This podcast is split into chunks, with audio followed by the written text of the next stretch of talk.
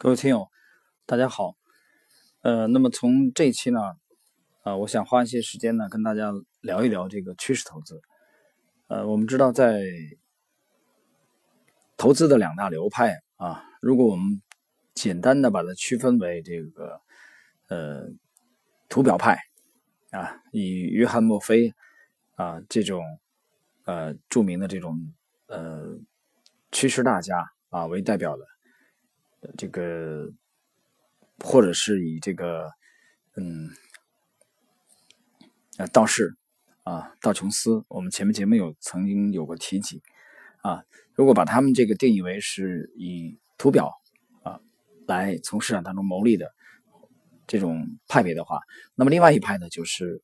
呃通过基本分析为主的这种啊，比如或者价值投资为主的，包括这个。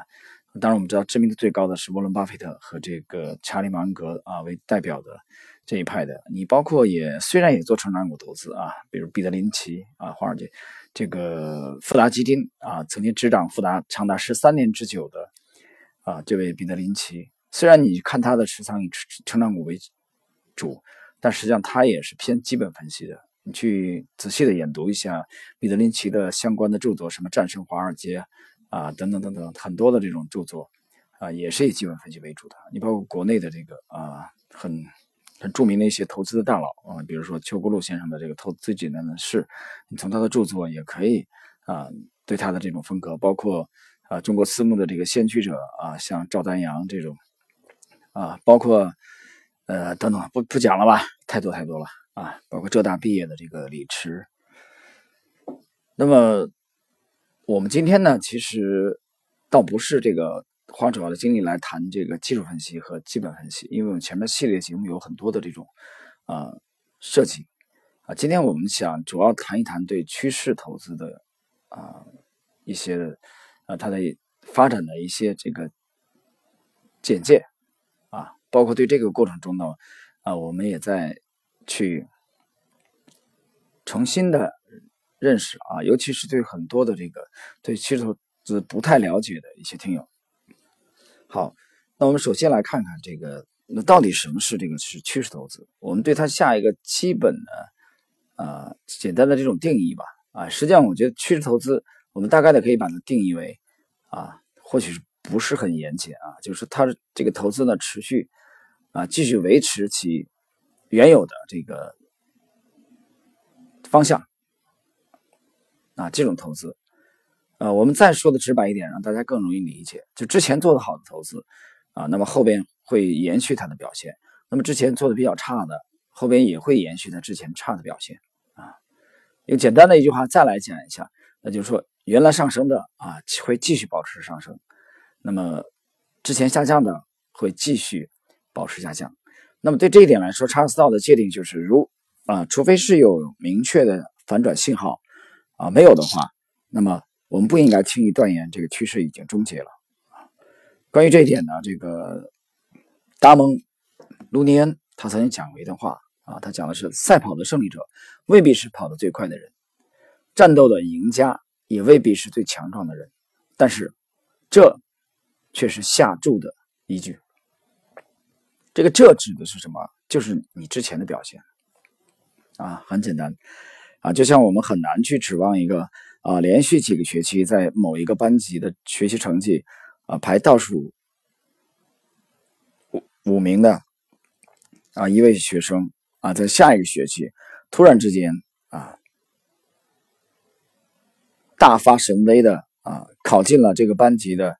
前三名一样啊，这是完全几乎是可以被忽略不计的啊，也就是说追寻原有的这个。呃，趋势的这种方向啊，那么它有没有这个？我们从理论上、概念上找到它的这个起源呢？这个起源其实呃，大家可以去思考一下，回忆一下我们读书的年代曾经学习过的牛顿第一运动定律啊。这个定律是这样描述的：在匀速运动状态下的物体始终保持运动状态啊。那么牛顿提出这个定律的时候呢，他其实针对的并不应该不是投资的。啊，虽然牛顿本人也做投资啊，而且牛顿有一段话非常的知名，我相信研究过牛顿传记的人应该都听说过啊。他讲我可以计算出天体星体的运动啊，但无法衡量人类的疯狂啊。牛顿，我们知道他在一七一八年到一七二一年间发生的南海股票狂热的泡沫期间啊，牛顿遭受了非常重大的打击啊。他持股时间比较长，持股时间长就一定遭受打击吗？并不是啊，他进场的时间太晚了。啊，非常的惨，输惨了。呃，那么用投资的术语啊来定义趋势理论的啊，这位我想也是经济学的大家啊，对经济学熟悉的朋友们应该不会陌生，就是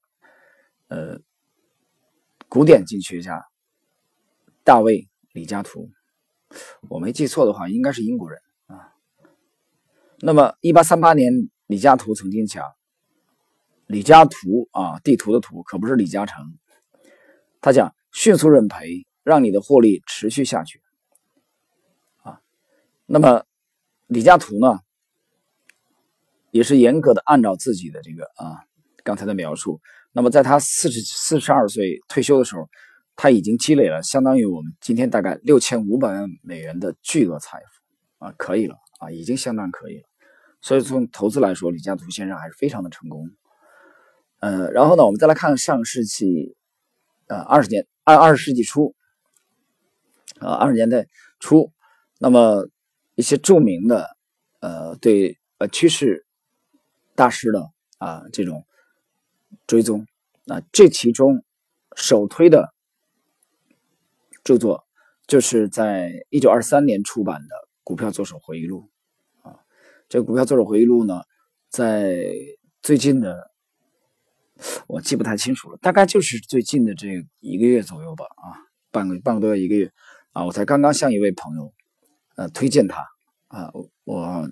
建议他啊去买一本纸质本的，好好读一读，啊，那么这本书呢，其实作者埃德温勒菲弗呢，他并不是，也有人也有人翻译为这个埃德温拉斐尔，啊，这这都是小问题，啊，英文翻译的问题，那这哥们儿并不是一个职业的这个投机客，啊，他其实是一个新闻记者。啊，对财经的题材非常熟悉而已，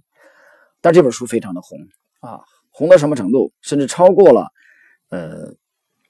他的撰主亲自著述的那本书。我们来看这本书描述了什么呢？描述了这个传奇交易者啊，利文斯顿。这个利文斯顿他影射的是谁？影射的就是华尔街的啊期货股票的双息的大鳄啊，也有人把它叫做这个美股。之雄杰西啊，利弗摩尔是杰西利弗摩尔一生的呃交易生活的这个浓缩啊。这个杰西利弗摩尔在这个著作里面的名字叫利文斯顿，其实影射的就是杰西利弗莫尔。那我刚才讲，比杰西利弗莫尔本人的原著《股票大作手操盘术》呃的知名度还要高啊，还要高。以至于很多的华尔街的这个大佬啊，都在一生当中不断的去阅读这本书，啊，写的的确是非常好。那我们谈到利弗莫尔，利弗莫尔，我们在这张专辑里边，我也有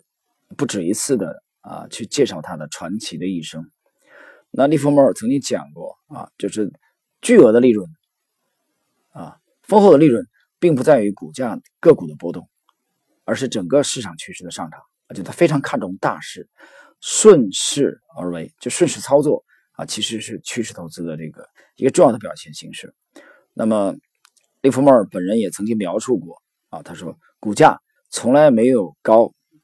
到什么程度啊啊，高到你不敢买进。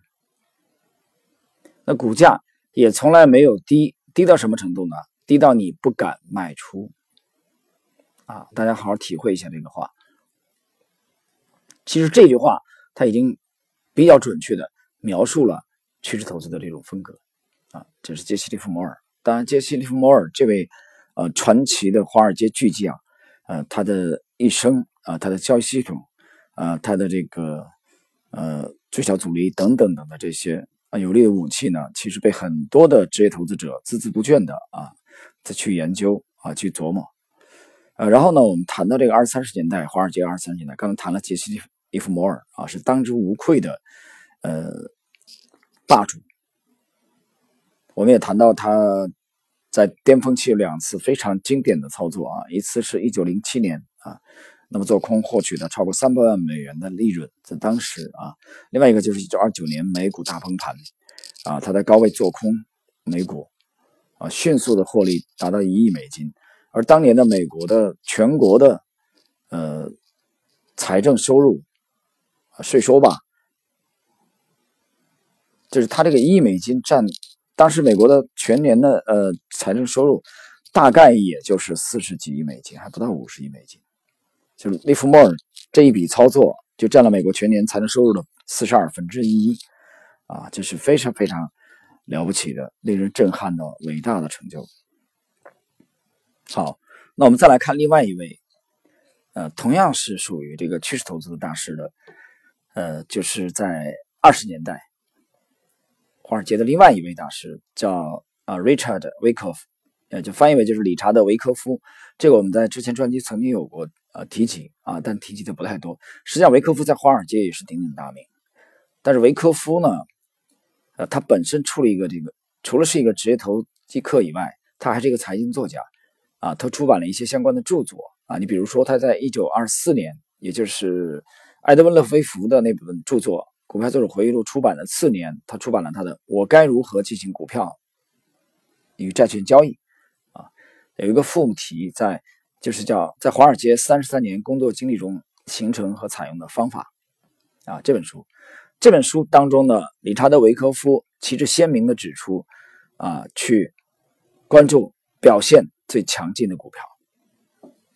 啊，大家有没有听清楚啊？他关注，他提醒。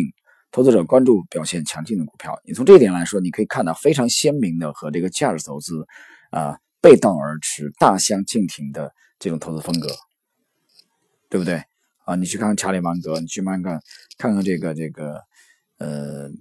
沃伦巴菲特啊，还有比如说管理这个耶鲁基金的呃戴德斯文森啊彼得斯斯文森这种顶尖的高手。啊，他们是更多的强调是在股价暴跌的时候啊，下跌的时候啊，去买进便宜的啊，买进相对低估的品种。所以你看维克夫的这个主张啊，和他们啊是截然相反的啊，非常有趣。那么这是趋势投资一个特点。我们继续来看，然后呢，彼得维克夫其实后期呢，有我想有时间的话，我们还是可以花一些精力去做一个关于呃理查德维克夫啊，抱歉名字讲错了，理查德维克夫的专辑。啊，理查德·维克夫实际上，啊，我们这个这期节目里面可能对他本人很难展开啊。其实他是一位非常啊有成就的大师啊，他本人创造或者完善了呃革命性的啊丰富了这个量价理论，而量价理论我们知道被后来的啊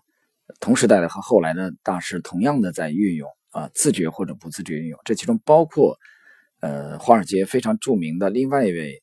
呃，这个投资大师啊，你包括后来的这个呃，J.P. Morgan 等等等等啊，其实这些华尔街的大佬啊，从某种程度上来讲，实际上他们都是掌握了这个量价理论的这个奥秘的。好，我们接着看，那么二十年代同样有一位值得我们提及的，呃，就是在。一九三二年啊，出版了一本《道士理论》啊，这个道士理论呢，是道士理论的研究专家叫罗伯特·雷亚啊，雷亚曾经引述了一个论述，这个论述是什么呢？就是趋势的相对速度啊，相对速度等级。这个概念谁创造的呢？是在一九二零年左右，由这个咖喱啊，不是那个。不是那个咖喱鸡啊，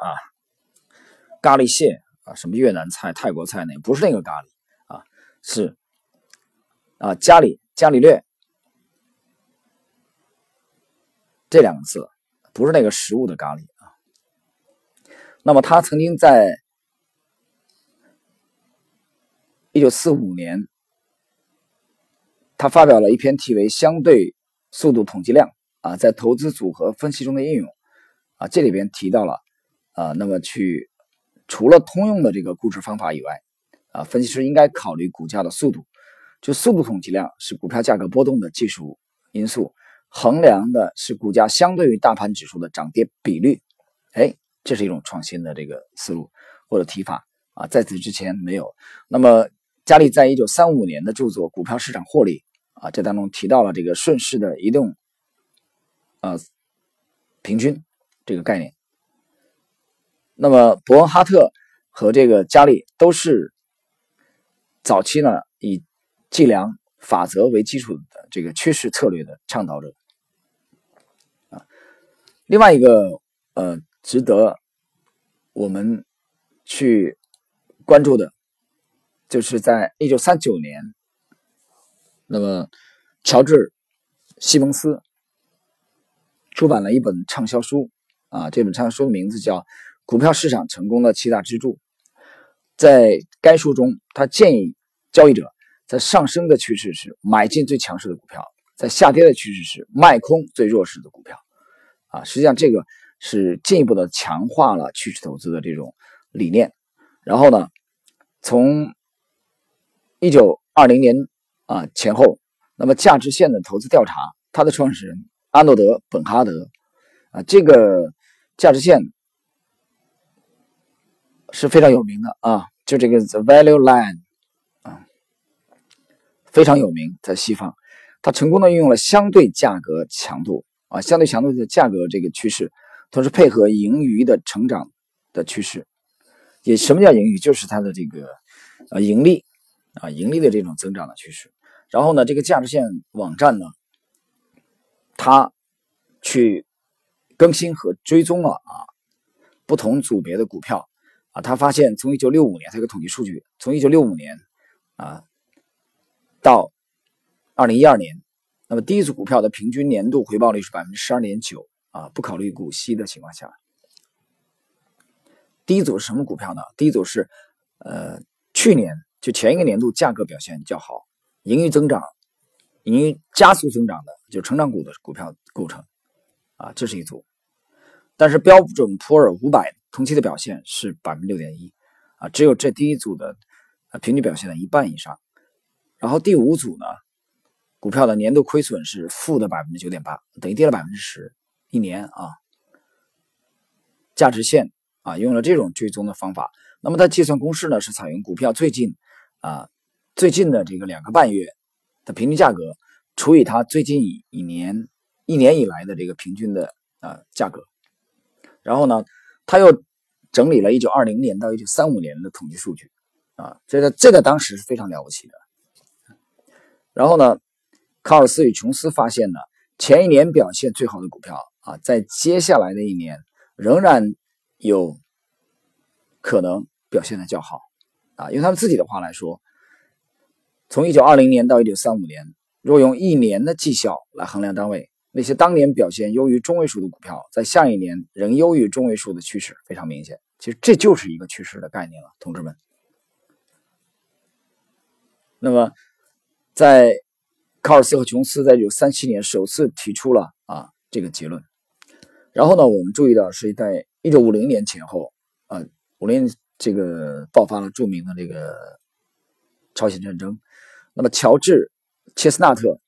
他发行了这个投资通讯。他根据股票和产业的相对强度动量啊进行归类啊，切斯纳特为投资通讯的读者提供了一些建议啊，这些建议是哪些呢？具体的大家注意听啊，他讲什么是最佳投资策略？究竟是买进强势的龙头股，还是买进落后的冬眠股？期待这些冬眠股出现补涨。那么根据数以千计的案例和统计数据来看，答案显然可以从概率来判断。更多的时候，买进龙头股。卖空落后股的做法更容易获得比较好的结果啊！看来股市啊，就像人生的其很多其他阶段一样，强者恒强，弱者恒弱。那么切斯纳特在一九六一年也出版了一本有关相对强对强度投资的这个著作啊，他用这种方法来管理美国投资人基金啊，就是这个 American Investors Founder，并且。有了不错的表现。从1958年1月份到1964年3月份，这个基金累计的回报率是百分之一百六十点五，而同期的道琼斯工业指数的涨幅是百分之八十二，啊，就跑赢了指数一倍，啊，很了不起。但是这个切斯纳特从来没有大红大紫过，但是另外一位啊与他策略相类似的大师，就可以说啊战绩彪炳，同时呢声名鹊起，远远的知名度要高于切斯纳特。这个人是谁呢？我想你之前听过我呃前面专辑的人应该不会陌生。这个人就是威廉奥尼尔的精神导师，呃，Jack j o f f a s 当然，也有人把它翻译成这个杰克德莱福斯啊，这还是翻译的问题啊。那这个这个 j o f f a s 有个外号叫“华尔街之狮”，雄狮的狮。嗯，这个 j o f f a s 在创业的时候啊，他手中手中大概只有两千美元的贷款。你注意啊，还不是他自己的钱，还是贷款。但退休的时候呢，他已经有了上亿的身价。呃，他曾经谈过他自己的投资哲学。他讲到，如果看到一部电梯正在上升，你最好赌这部电梯会继续上升，而不是赌它下降。那么这个 j o p a s 呢，他手下雇佣了几位土耳其的小伙子。啊，我曾经有一个专辑去讲这个，我读这个 j o p a s 有兴趣的大朋友们去。可以去倒过去听一下啊，这个 Javas 是买进那些，嗯，突破底部创新高的个股。那么，在一九五三年到一九六四年，他管理的周法斯基金增长了百分之六百零四，而同期的道琼斯工业指数呢，涨幅是百分之三百四十六啊，就跑赢了指数将近一倍啊，同样是非常的了不起。嗯，而且这种方法，嗯。就是杰克·卓法斯这种投资策略，深深的影响了富达。富达其中有两只基金啊，他们高度的关注了杰克·卓法斯。这两只基金分别由这个约翰逊啊，就这个富达基金的老板约翰逊和这个 Jared 蔡啊，这个蔡就是我们其中也有一期专辑专门谈过他的华尔街金童啊，华人啊，确实讲是上海。呃，上海裔的这个美国人啊，就是蔡志勇，就是富达两只基金啊，一只是约翰逊管理，一只是蔡志勇。其实你蔡志勇管理的这个基金的机会也是约翰逊给你的啊。那么这两者的风格是相接近的，前者啊，约翰逊是富达公司啊研富达基金啊研究公司的创始人，后者呢是富达资本基金的经理啊。那么蔡志勇本身是一个，呃，英俊潇洒啊，同时生活也多姿多彩，非常的聪慧这个人啊。那么他不仅成功的使用这个趋势投资，而且大力的提倡啊，非常推崇，很高调。呃，那么他成为了第一个啊广泛的受到媒体关注的共同基金经理人。一九六五年，他创立了曼哈顿基金。然后呢，他起初啊，我当时记得在那个专辑里谈过，他第一年原来只打算募集两千五百万美元，结果第一天就募集了，募集到了二点七五亿美元，啊，比他原先预计的超过了十倍都不止。我刚才前面也提到过，这个 t r 帕斯同样是另一位华尔街巨匠的精神偶像。那么这位巨匠就是。出生于一九三三年的威廉·奥尼尔，也有人翻译为威廉·欧尼尔啊。那么威廉·欧尼尔呢，他缔造了啊，就创立的这个《Investors Business Daily》投资者商业日报啊，他用这个来跟这个《华尔街日报》去竞争。那么我们知道，后来威廉·欧尼尔先生呢，也去锻造出了他的有力的体系，就是这个 CANSLIM，C A N。L C N S L I M 啊，其中的有一条就是强调的领先，这个领先的这个背后的这个理论依据就是趋势投资。那么同时呢，嗯，欧尼尔先生呢也创立了自己的公司啊，他还是全球超过两百位基金经理的呃导师。然后呢，你去观察一下威廉·欧尼尔活跃的时期啊，出生于一九三三年，他最活跃的时期实际上是从这个五十年代之后啊，六十年代初啊到八十年代这个这二十年啊，为奥尼尔先生呢从股市取得了非常辉煌的战绩然后我们把这个时光的镜头呢，就嗯来到了六十年代。六十年代呢，有一位华尔街的这个著名的投资大师的呃出现。这位呢，就是我们之前专辑也有有过设计，就是尼古拉斯尼古拉达瓦斯啊。这个达瓦斯他是一个，我记忆中他好像是个东欧的移民啊，而且他写了几本有既有娱乐性啊，又有一定启发性的著作啊，其中就包括呃这个我如何从股市赚了两百万，这个名字很俗啊，因为这哥们本身是个演员，他这个舞者跳舞的，这个跳舞呢是到全球各地巡回演出。巡回演出都没有办法，现在没有笔记本电脑，他没有办法看即时的行情，怎么办呢？他就通过电报来指挥经纪人买卖，啊，而且这哥们儿早年经历过很多的失败，嗯，听别人消息啊，然后自己这个去研究市盈率啊，啊，研究基本面等等的，最后反正都是灰头土脸，都赔了，都是亏的，没怎么赚过，啊，最后他接触到了这个，呃，对趋势的这种研究，从而取得了成功。另外一位我们要提到的，就是在一九六五年出版的另外一部啊著作的作者，这部著作的名字是《股票市场趋势的哈勒理论》，这个是吉伯特·哈勒。他在里边也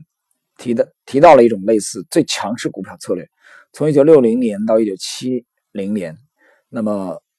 我们研究的发现啊，乔治·索罗斯同样运用了趋势的这个修正的方法。啊，索罗斯给他取了个名字叫正向反馈的反射，啊，所谓的就是反射啊这个理论。啊，有人在金融炼金术里边对他有描绘啊。那么，用这个策略来操作某些大型的股票和、房地产投资基金，积累了巨额的财富。那么，按索罗斯的这个讲法，就是就是你买进会在自我强化的过程中进一步买进。啊，陈，你仔细琢磨琢磨，这就是趋势投资。啊，其实就是一个对行为因素产生的正反馈，啊，其实趋势的主要特征之一。然后呢，谈到这个的话，你谈到索罗斯，你肯定索罗斯不单是股票啊，期货他也做的。那么对趋势的，实际上它是投机性商品交易的一个驱动引擎。这里面我们不得不提到，在一九四九年啊，创立了第一家管理期货基金的这个理查德，呃，唐奇安。唐奇安认为呢，股票与商品价格总是呈现过度乐观或过度悲观，啊，就是矫枉过正。那么，因为这反映了交易者的情绪，他相信顺势操作可以从这被过度延伸的价格走势中获利。那么，在一九六零年，唐前发行了呃《商品投资周刊》，啊，这里边他设置了这个两条这个移动平均线的系统，而且他发明了一个这个四周的这个通道突破系统啊。这个系统呢，其实呃启发了很多的伟大的交易者，这其中就包括啊交易大师埃迪塞克塔和理查德丹尼斯啊，这个理查德德丹尼斯可不得了啊，他是我记得他就是这个海归交易者呃的这个创始人。那么这些交易者呢，后来成为非常著名的商品交易的顾问。那么塞克达也。因此，培训了一批非常成功的交易者，如迈克尔、马尔库斯和大卫·德鲁兹，而且开发出了第一套大型的商业计算机化的交易系统。啊，我们知道美国有一个著名的财经作家叫 杰克·施瓦格，啊，嗓子不太好啊，这个阶段可能这个啊连续的十七天的这个休息啊，去去游玩啊啊，可能还是比较疲惫。我平均可能每天的走路。每天都大概大概六七公里，可能长的时候能有十几公里步行的这种距离啊，去锻炼啊，这个所以比较疲惫啊，请大家谅解。那么杰克施瓦格在这个著作里面就是《金融怪杰》，他曾经谈到过这个塞克塔，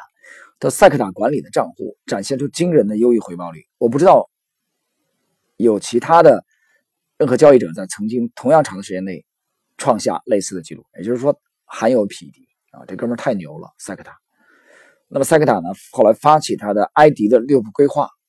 啊，帮助其他的这个交易者来进行交易。呃，我们注意到，从时间推移啊，到了一九七零年啊，到八零年这十年，那么趋势投资的火炬呢，一代代的接力，那么传到了一些著名的这个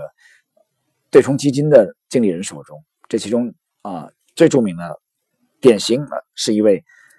共同基金的管理人理查德·德莱豪斯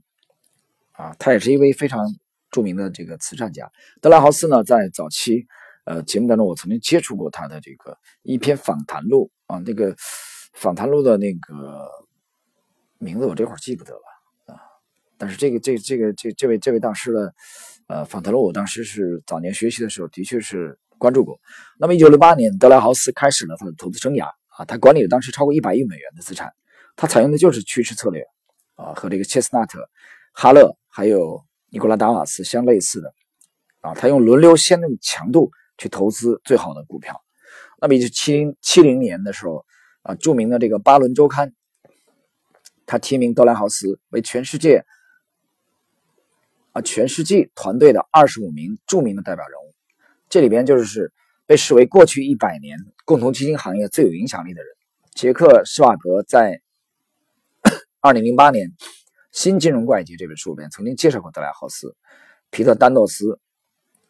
在《投资大师》的一书中也曾经介绍过他。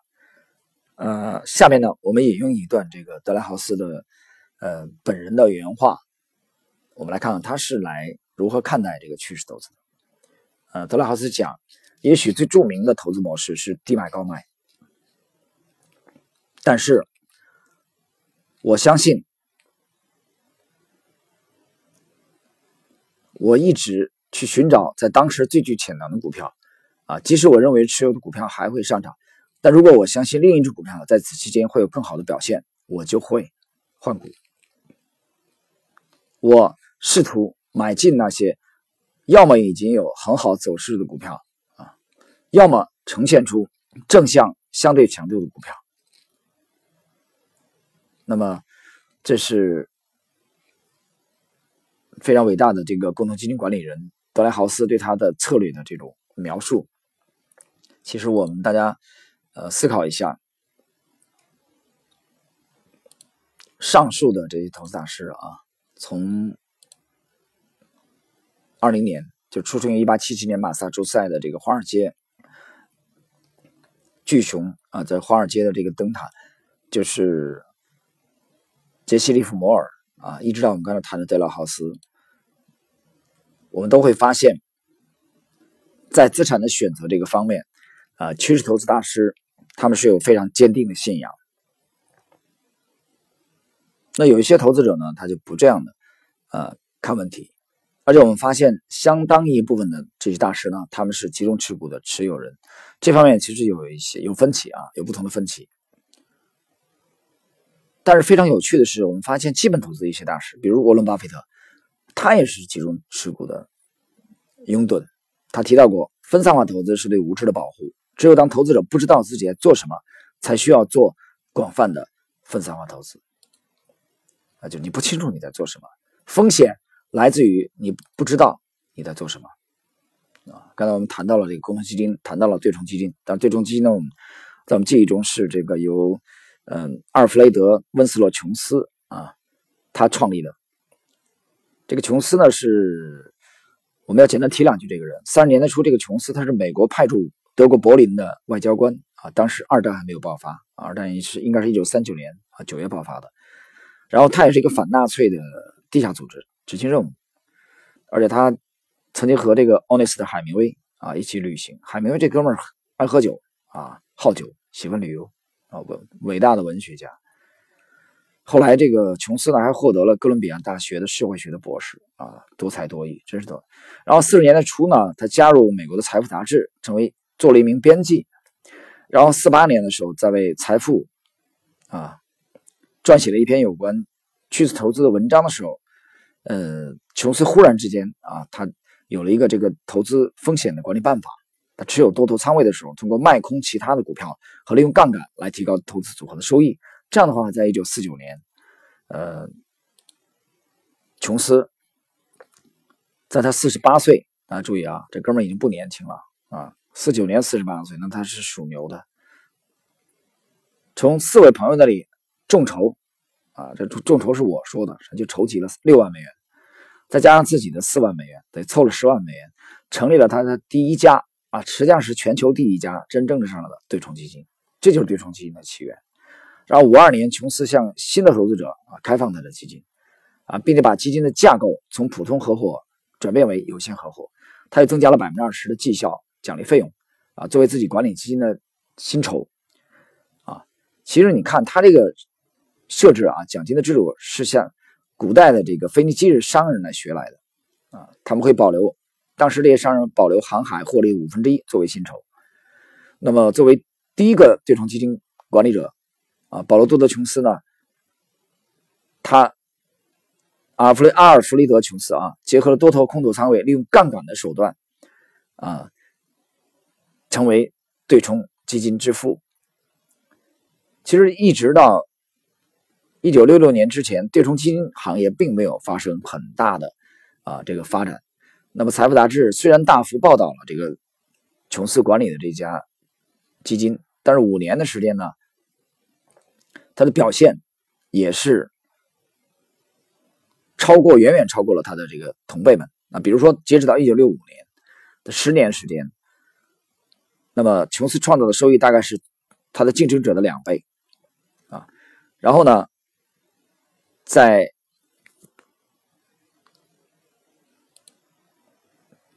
一九七零年，有一本专著啊，这个专著的名字叫《对冲功能》。啊，如何在空头市场、多头市场、弱软弱市场中赚钱？啊，这个专注里面阐述了这个呃主题。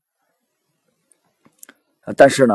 在八十年的时候，有很多对冲基金呢关门大吉啊，因为随后出现了一个空头的市场，他们表现不佳。结果八四年的时候，只剩下了八十四家对冲基金。这里边当然我们很难去回避另外一个啊曾经如日中天的基金，就是。这个朱利安啊，罗伯逊管理的老虎基金啊，这个非常的著名，就是这个 Tiger Fund，它的高达两位数字的绩效报酬啊，又是你看它，其实你表现好，然后大量基金涌进来啊，你募集就非常方便啊，又看业绩嘛。但是，一九九八年这个呃长期资本管理公司倒闭之后，对对冲基金也造成巨大的冲击啊，其实也没有过多长时间。啊，朱利安·罗伯逊管理的这个老虎基金，啊，后来也出现了这个清盘。那么，我想今天的时间关系啊，啊，我们基本上把这个从二十年代啊到八十年代的啊这个五到六十年代的当中一些。趋势投资的主要人物啊，我们把它串了一下。那么这里边我们要注意啊，比如华尔街金童蔡志勇，他曾经提到过，当我们无法判断市场趋势变化的时候，啊，我们将很快从英雄变成狗熊，啊，就波动幅度非常大啊。华尔街这个，因为资金管理这个行业呢，是一个只看结果不看过程的。是一个非常残酷、非常现实的行业。那么，这一点，伟大的这个交易者埃德·塞科塔他曾经讲过：“生命本身就是顺势发展。冬季来临的时候，候鸟候鸟就会持续南飞，那么企业呢也会顺势而为，并随之呢调整产品。微生物也会跟着化学物质和光线。”随势而动，而这个动呢，就是趋势。我想，我们在结束今天的节目之前呢，啊，我们用最简短的一句话，简短的一句话，啊，做一个总结。这个这句话的，嗯，出处就是人类历史上伟大的。画家达芬奇，啊，达芬奇讲这句话什么呢？简单，什么是简单呢？极致的老练就是简单。那么对趋势投资者而言，所谓极致的老练，就是坚定的信仰啊，对趋势投资的，对牛顿第一运动定律深入骨髓的这种啊信奉然后呢，在这个基础之上，锻造出自己极致老练、简练的这个教育系统，并且呢，在随后的投资生涯当中，去持续的使用它，这就是对趋势投资啊最好的这种贯彻和信奉，好吧？今天呢？我们这一期谈趋势投资的这个节目呢，啊，就暂时录到这里。因为个人嗓音的原因啊，我们就暂时聊到这里。啊，后期有兴趣对这个话题，啊，展开进一步交流的投资者，可以通过微信呢，啊，跟我进行互动。你可以留言给我。好了，各位，我们今天呢就聊到这里了。啊，我们祝各位周末愉快。下期我们再聊，谢谢各位。